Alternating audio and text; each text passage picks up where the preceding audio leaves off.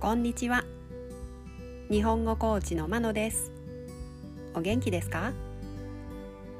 このポッドキャストでは日本語のいろいろな表現を紹介します。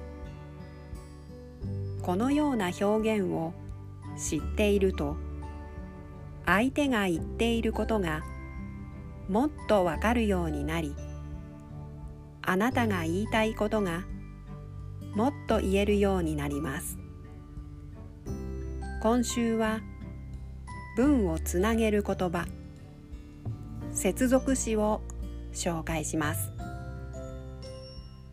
動詞などの後につけて前と後ろの文をつなげることができます。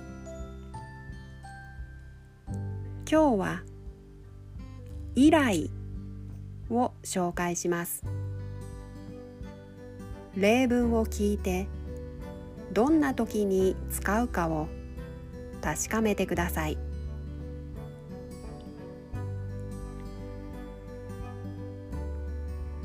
例文1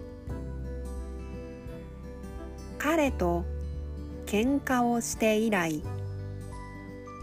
一度も口を聞いていない。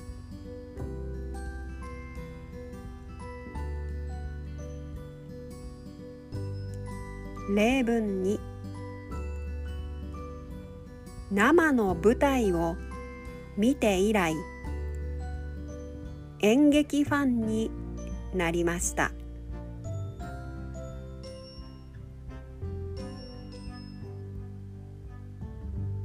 例文3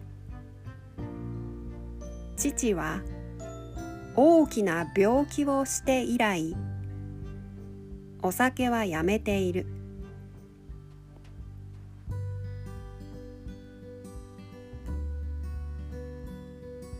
例文4彼女とは卒業以来一度も会っていない。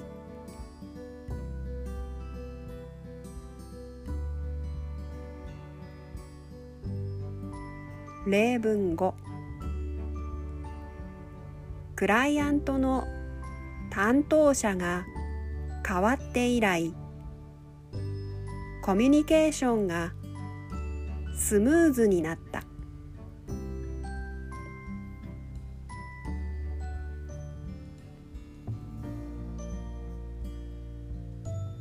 いかがでしたか？